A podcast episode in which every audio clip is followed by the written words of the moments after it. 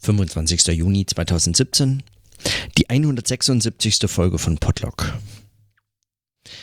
Ich habe gestern mal nachgesehen, ich näher mich so langsam tatsächlich der Halbzeit dieses zumindest jetzt erstmal auf ein Jahr angelegten Podlog-Experiments. Nicht ganz ausgeschlossen, dass es danach weitergeht oder so. Aber, aber darüber mag ich gar nicht spekulieren, weil hm, ich weiß überhaupt nicht, an welcher Stelle ich über sagen könnte, dass es dass es ein Erfolg wäre oder was das überhaupt sein soll, ein Erfolg. Ich weiß gar nicht, was dieses Experiment, ob das sozusagen ein Ergebnis hat oder ob es einfach eine Art ist, mit äh, Denken und Arbeiten und Notationsformen und so weiter ähm, umzugehen, mit denen man sowieso im Laufe äh, so seiner Arbeitsprozesse immer wieder konfrontiert ist, das zu überdenken. Ich habe den Eindruck, dass es äh, so auf dem Weg dorthin ist, ein Weg zu sein, der möglicherweise gar nicht an ein Ziel führt, an dem man dann weiß, man ist jetzt angekommen oder so. Und auf der anderen Seite hätte ich sogar noch gute Lust, das fortzuführen, bis endlich automatische Transkription von Audiofiles so zuverlässig funktioniert, dass ich das am Ende als Text mir ausgeben lassen kann. Komplett mit allen Folgen. Das könnte allerdings noch fünf Jahre oder so dauern.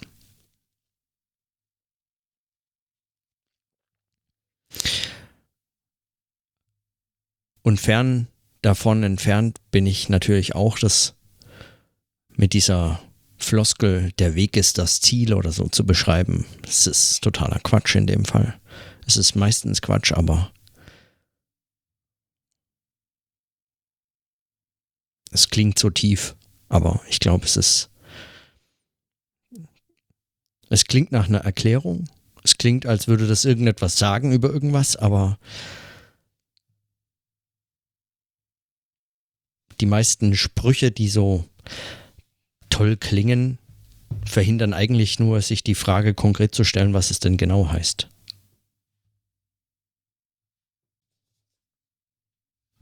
Heute beginnt für mich eine Woche, in der ich vermutlich konfrontiert damit sein werde und auch schon heute bin, von meinen ursprünglich immer abends eigentlich aufgenommenen Notizen zumindest abzuweichen, möglicherweise immer wieder zwischendrin und vielleicht auch sogar nur kurze Aufnahmen machen zu können, denn ich werde von, also heute ähm, bekomme ich Besuch und äh, von Montag bis Samstag bin ich dann äh, unterwegs. Äh, Montag noch in Montag und Dienstag in Bonn, Mittwoch äh, zu Besuch in Düsseldorf, Donnerstag bis Samstag dann in Nürnberg. Das heißt, ich bin äh, viel unterwegs.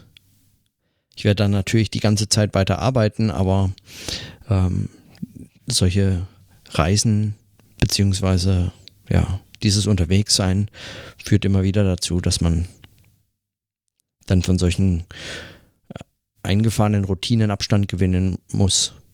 Was mich immer wieder daran erinnert, dass zum Beispiel äh, die Gebetspflichten, das mag jetzt sozusagen meiner religionswissenschaftlichen äh, Vorbildung oder so geschuldet sein, die Gebetspflichten von Muslimen äh, fünfmal am Tag äh, zu beten sind, äh, wenn man auf Reisen ist, ausgesetzt. Ich glaube, kann man zweimal oder so, reicht es.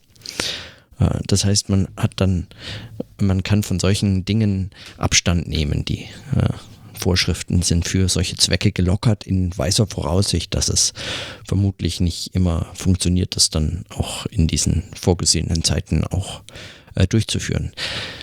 Für mich bedeutet das natürlich nicht, dass ich irgendwie das auslassen kann, aber ich muss mal schauen, wo, an welchen Stellen ich das im Tag unterbringe. Und in gewisser Hinsicht sind es mir auch selbst auferlegte Pflichten. Und äh, ja, so. Heute aber möchte ich gerne äh, weil der Titel gut ist und äh, es die letzte der angehangenen, äh, der letzte der angehangenen Aphorismen ist, ein Text, äh, den letzten aus Minima Moralia vorlesen. Wie gesagt, das war schon bei, den, bei dem letzten Aphorismus zu Procrustes der Fall. Es ist äh, eine, ähm, ein Aphorismus, der von dem Herausgeber äh, der von Adorno äh, letztgültig äh, autorisierten Version angehangen wurde, also die Adorno selbst entfernt hat, ähm, rausgenommen, aber weil der Herausgeber äh, sich gewiss ist, dass Adorno niemals von diesen kleinen Aphorismen Abstand genommen hat, sondern sie nur aus Textarrangementgründen oder anderen Gründen rausgelassen hat, äh, um Verdopplungen zum Beispiel zu vermeiden und ähnliches. Ja, aus diesem Grund sah er sich äh, berechtigt, das anzufügen und aus diesem Grund, äh, als bräuchte ich einen, kann ich das auf jeden Fall auch lesen. Ähm, als Leser bin ich ja sowieso berechtigt, alles äh, mit dem Text zu machen. Aber gut. Auf jeden Fall äh, lese ich heute den zehnten angehangenen Aphorismus mit dem Titel Ausschweifung.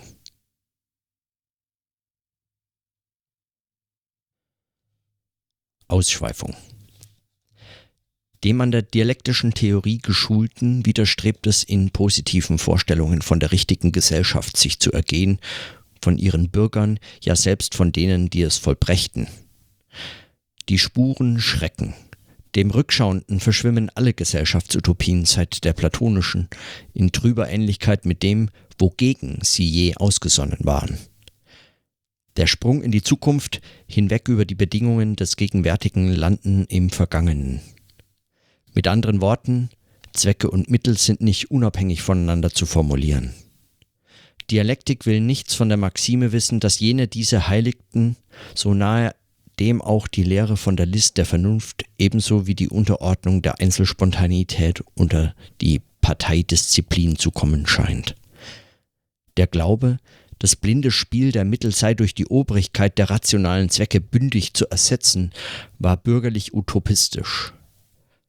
Zur Kritik steht die Antithese von Mittel und Zweck selber. Beide sind im bürgerlichen Denken verdinglicht, die Zwecke als Ideen, deren Unveräußerlichkeit in der Ohnmacht besteht, äußerlich zu werden und die schlau die eigene Unrealisierbarkeit in die Form ihrer Unbedingtheit einkalkulieren. Die Mittel als Gegebenheiten, sinnleer bloßes Dasein, nach Wirksamkeit oder Unwirksamkeit für Beliebiges auszusortieren, aber vernunftlos an sich. Der versteinerte Gegensatz gilt in der Welt, die ihn produzierte, aber nicht für die Anstrengung, jene zu verändern. Solidarität kann zur Unterordnung nicht bloß des Einzelinteresses, sondern selbst sogar der besseren Einsicht verpflichten. Umgekehrt kompromittiert Gewalttat, Manipulation und schlaue Taktik das Ziel, auf das sie sich beruft und das sie selber damit selber schon zum bloßen Mittel macht. Darum das Prekäre aller Aussagen über die, von denen die Veränderung abhängt, weil tatsächlich Mittel und Zwecke getrennt sind, können die Subjekte des Umschlags nicht als unvermittelte Einheit von beiden gedacht werden. Ebenso wenig aber lässt die Trennung theoretisch sich perpetuieren in der Erwartung, sie wären entweder einfache Träger des Zwecks oder selber durchaus Mittel. Der rein vom Zweck bestimmte Oppositionelle ist heute ohnehin als Idealist und Tagträumer, von Freund und Feind so gründlich verachtet, dass man eher darauf verfällt, von seiner Exzentrität des Rettenden zu erhoffen, als dem Ohnmächtigen die Ohnmacht nochmals zu attestieren. Gewiss jedoch ist denen nicht etwa mehr zu vertrauen, die den Mitteln gleichen, den Subjektlosen, denen das historische Unrecht die Kraft lähmt, es zu brechen, angepasst an Technik und Arbeitslosigkeit, bündlerisch und verwahrlost, schwer zu unterscheiden von den Windjacken des Faschismus. Ihr So-Sein dementiert den Gedanken, der auf sie sich verlässt. Beide Typen sind auf den Nachthimmel der Zukunft projizierte Charaktermasken der Klassengesellschaft. Und an ihren Fehlern wie an ihrer Unversöhnlichkeit hat die Bourgeoisie selber stets sich geweidet. Dort am abstrakten Rigoristen, der Hirngespinste hilflos zu realisieren trachtet, hier am Untermenschen, der als Ausgeburt der Schmach diese nicht soll wenden können. Wie die Rettenden wären, lässt sich nicht prophezeien, ohne ihr Bild mit dem Falschen zu versetzen. Zu erkennen aber ist, wie sie nicht sein werden. Weder Persönlichkeiten noch Reflexbündel, am letzten aber eine Synthese aus beiden, hartgesottene Praktiker mit Sinn fürs Höhere. Wenn die Beschaffenheit der Menschen den extrem gesteigerten gesellschaftlichen Antagonismen sich wird angemessen haben, dann wird die menschliche Beschaffenheit, die zureicht, dem Antagonismus Einhalt zu tun, durch die Extreme vermittelt sein, nicht die durchschnittliche Mischung aus ihnen. Die Träger des technischen Fortschritts, heute noch mechanisierte Mechaniker, werden in der Entwicklung ihrer Spezialfähigkeiten den von der Technik bereits angezeigten Punkt erreichen, wo Spezialisierung gegenstandslos wird. Hat ihr Bewusstsein ins reine Mittel ohne alle Qualifikation sich verwandelt, so mag es aufhören, Mittel zu sein, mit der Bindung an bestimmte Objekte die letzte heteronome Schranke durchschlagen, die letzte Befangenheit im So-Seienden, den letzten Fetischismus gegebener Verhältnisse abstreifen, auch den des eigenen Ichs, das durch seine radikale Zurüstung zum Instrument zergeht. Aufatmend mag es der Unstimmigkeit zwischen seiner rationalen Entwicklung und der Irrationalität ihres Zweckes inne werden und danach handeln. Zugleich aber sind die Produzenten mehr als je auf die Theorie verwiesen, zu der die Idee des richtigen Zustands in ihrem eigenen Medium konsequentem Denken, Kraft insistenter Selbstkritik sich entfaltet. An der Klassenspaltung der Gesellschaft haben auch die teil, welche die Klassengesellschaft opponieren. Sie scheiden sich untereinander nach dem Schema der Trennung körperlicher und geistlicher Arbeit in Arbeiter und Intellektuelle. Diese Scheidung lähmt die Praxis, auf die es ankäme. Sie ist nicht willkürlich zu überwinden. Während aber die mit geistigen Dingen beruflich Befassten selber immer mehr zu Technikern werden, macht die zunehmende Undurchsichtigkeit der kapitalistischen Massengesellschaft eine Verbindung der Intellektuellen, die es noch sind, mit den Arbeitern, die noch wissen, dass sie es sind, aktueller als vor 30 Jahren. Damals war sie kompromittiert durch Bürgerliche der freien Berufe und der Zirkulation, die von der Industrie nicht hereingelassen wurde und versuchten, durch linke Betriebsamkeit Einfluss zu gewinnen. Die Gemeinschaft der Werktätigen von Kopf und Hand klang beruhigend und das Proletariat witterte mit Recht in der von Figuren wie Kurt Hiller empfohlenen Führerschaft ihres Geistes einen Trick, eben durch Vergeistigung den Klassenkampf unter Kontrolle zu bringen. Heute, da der Begriff des Proletariats in seinen ökonomischen Wesen unerschüttert, technologisch verschleiert ist so dass im größten Industrieland von proletarischem Klassenbewusstsein überhaupt nicht die Rede sein kann, wäre die Rolle der Intellektuellen nicht mehr, die Dumpfen zu ihrem nächstliegenden Interesse zu erwecken, sondern den Gewitzten jenen Schleier von den Augen zu nehmen, die Illusion, der Kapitalismus, welcher sie temporär zu Nutznießern macht, basiere auf etwas anderem als ihre Ausbeutung und Unterdrückung. Die eingefangenen Arbeiter sind unmittelbar auf sie verwiesen, die es eben noch sehen und sagen können.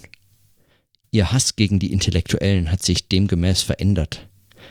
Er hat sich den vorwaltenden gesunden Ansichten angeglichen. Die Massen misstrauen den Intellektuellen nicht mehr, weil sie die Revolution verraten, sondern weil sie sie wollen könnten und bekunden damit, wie sehr sie der Intellektuellen bedürften. Nur wenn die Extreme sich finden wird die Menschheit überleben. Soweit der zehnte und letzte angehangene Aphorismus Adornus in der Minima Moralia, Reflexionen aus dem beschädigten Leben. Und in dieser Ausschweifung wird, wie der Titel schon sagt, zumindest in meiner äh, Interpretation, versucht, ähm, hier eigentlich das Unmögliche dann doch zu schreiben vor Utopie und Vorstellung eines besseren Lebens, warnend und zugleich das Unmögliche vorzustellen. Sich vorzustellen, aber auch zu skizzieren, was es heißen kann, so etwas vorstellend dann kritisch einsetzend, was es bedürfte und wie die unterschiedlichen Rollen in ihren Veränderungen auch immer wieder neuen ideologischen Herausforderungen und neuen Schleiern, neuen Unsichtbarkeiten, neuen Illusionen ausgesetzt sind. Und immer wieder bei Adorno halte ich diese, diese Idee, dass, ähm, dass diese dialektische Bewegung, die sich in Gesellschaft, in sozialen Strukturen ausdrückt, dass die eben nicht Synthese dadurch herstellen könnte, dass man irgendwie ein, ein Mittel zwischen den Extremen findet, sondern eben vermittelt durch die Extreme. Die Mischung macht überhaupt nichts. Ganz im Gegenteil, die Idee, die Mischung könnte eigentlich zum Ziel führen, ist genau was verhindert, dass irgendetwas umgesetzt wird. Aber auch die Trennung von Arbeiter und Intellektuelle lähmt die Praxis, wie er sagt. Sie lähmt nicht nur die Praxis, weil sie gewisses Misstrauen Arbeitern, Intellektuellen gegenüber, aber auch umgekehrt weckt, sondern selbst heute da, und da halte ich diese Beobachtung Adornos nach wie vor für absolut präzise und genauso heute gültig wie, äh, wie damals vor, weiß ich nicht, 50 Jahren oder ja, 50, 60 Jahren.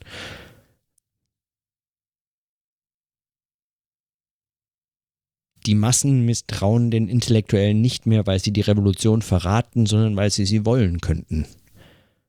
Und bekunden damit, wie sehr sie der Intellektuellen bedürften, ohne es selbstverständlich so, so formulieren zu wollen. Das erinnert mich so ein bisschen auch an das, äh, wenn Zizek sagt, ähm, die großen Flüchtlingsbewegungen heute sind ähm, bezeichnend für unsere Zeit. Insofern die Menschen, die nach Europa und in die sogenannte westliche zivilisierte Welt strömen, nichts lieber hätten als ein reguliertes Ausbeutungsverhältnis als Arbeiter. In keiner Form ist hier von einem revolutionären Klassens Klassenbewusstsein der Arbeiter zu sprechen. Und ähnlich geht es ja auch mit, mit den, diesen Klassenbewusstsein eigentlich ferner als je zuvor.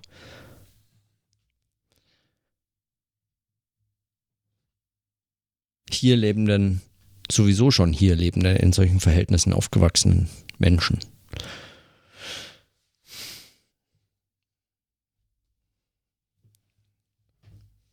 Solche Unterscheidungen machen mich allerdings immer auch äh, hellhörig und skeptisch gegenüber dieser gewissen Überhöhung und Überschätzung der Intellektuellen. Das war damals schon, als ich die Notizen zu dem Aphorismus Kohldampf äh, äh, das erste Mal gesprochen habe. Wenn er davon spricht, dass eigentlich nur diese Sprache der Intellektuellen, der der herrschenden Klassen eigentlich diese Sprache nur äh, sprachlich vermittelt, die Distanz ermöglicht, die es bedarf, um solche Zusammenhänge zu reflektieren. Mehr traue ich eigentlich äh, strukturellen Zusammenhängen wie den Beobachtungen, dass Intellektuelle, sogenannte Intellektuelle heute mehr als jemals äh, vielleicht in anderen Zusammenhängen selbst eigentlich äh, dem Prekariat zuzuordnen sind. Damit meine ich nicht, dass es, äh, dass es das nicht, dass das nicht für alle Zeiten galt, also solange es eben solche diese Unterscheidung von geistiger und körperlicher Arbeit im Sinne von Alfred Sohn Rethel äh, beobachtbar war oder so geistige Arbeit ist schon immer auch prekäre Beschäftigung. Schon auch, weil sie sich gegen körperliche Arbeit immer wieder zu rechtfertigen hat, inwiefern sie denn überhaupt Arbeit sei und nicht Müßiggang oder äh, einfach Luxus, Zeitvertreib zur Freude und so fort. Die prekäre Situation von geistiger Arbeit ist allerdings in Zeiten, in denen sich äh, Gesellschaft immer stärker nicht durch ähm, solche, äh, heute würde man vielleicht sagen, überholte oder traditionelle Werte wie Familie oder, äh, oder Nation oder so, äh, sondern im, ganz im Sinne dieses Weltkapitalismus als internationalistische, freiheitlich-liberale Gesellschaft reflektiert, auch wenn sie davon vermutlich weiter entfernt ist als äh, an so manchen anderen Zeitpunkten in der Geschichte. Trotzdem, in solchen Situationen vertraue ich der oder traue ich dieser Situation der, der prekären Verhältnisse von geistiger Arbeit mehr zu, weil sie in einem vielleicht stärkeren Widerspruch zu eben dieser Reflexion, dieser Selbstbeschreibungen steht. In Gesellschaften, in der wir uns als freiheitlich, liberal, äh, auf Menschenrechte stützend, diese in die ganze Welt hinaus äh, äh, tragend, im Sinne von Freihandelsabkommen überall verhandeln als als wäre diese freie Gesellschaft eigentlich schon längst realisiert. Als bestünde damit überhaupt kein Problem mehr, dass es in irgendeiner Form auch noch aufzuarbeiten, zu bearbeiten oder irgendwas damit zu tun, zu verbessern und so weiter gäbe.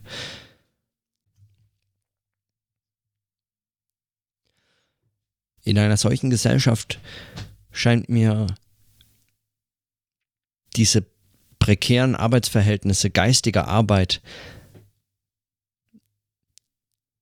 zumindest in einen Widerspruch zu führen, der so die Hoffnung, mag unbegründet sein, aber so die Hoffnung zumindest nicht allzu lange äh, verschleiert werden kann. Einfach weil, wenn eine Gesellschaft sich nach außen hin und in ihrer Selbstbeschreibung, das ist ja eine Form von Veräußerung, in, in, diesem, in dieser Außendarstellung, auch wenn es äh, außerhalb der Gesellschaft sozusagen keine, kein Außerhalb gäbe, aber in dieser Außendarstellung für niemanden genaues eigentlich sich äh, darstellt wie eine, die die geistige Arbeit schätzt und die sie als Werte und Wertvorstellungen äh, hütet, hegt und äh, äh, zumindest auf dem Papier.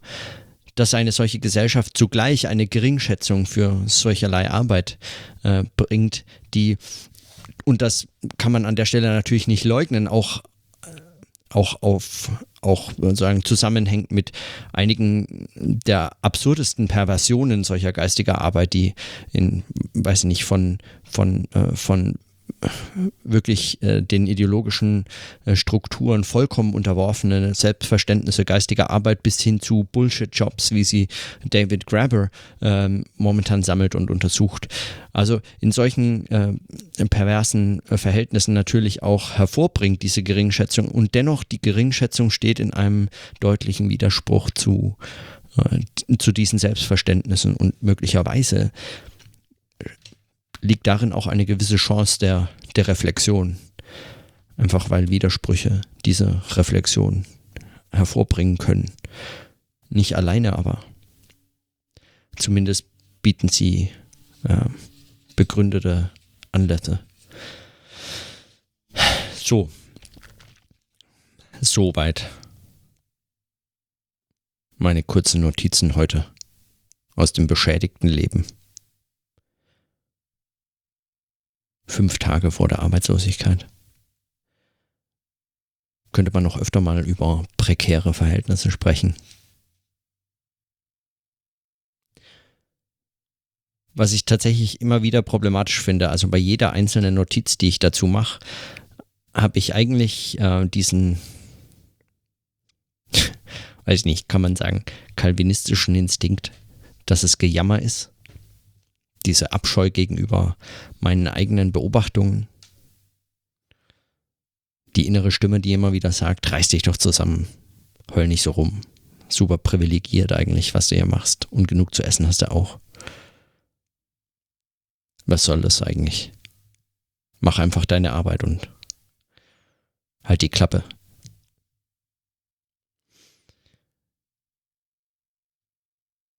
Der Verdacht allerdings, dass es dabei sich um unideologisches Reden und Denken handelt, den halte ich für, weiß Gott, unbegründet. Man muss also mit diesen widerstreitenden Stimmen irgendwie zurechtkommen. Und mein Weg ist unter anderem, dass ich es notiere. Dass ich sie also ausspreche anstatt sie einfach immer wieder nur irgendwie erfolgreich gegenseitig sich zum Schweigen bringen zu lassen. Aber zum Schweigen bringe ich jetzt meine Notiz und beende das für heute. In diesem Sinne, bis morgen.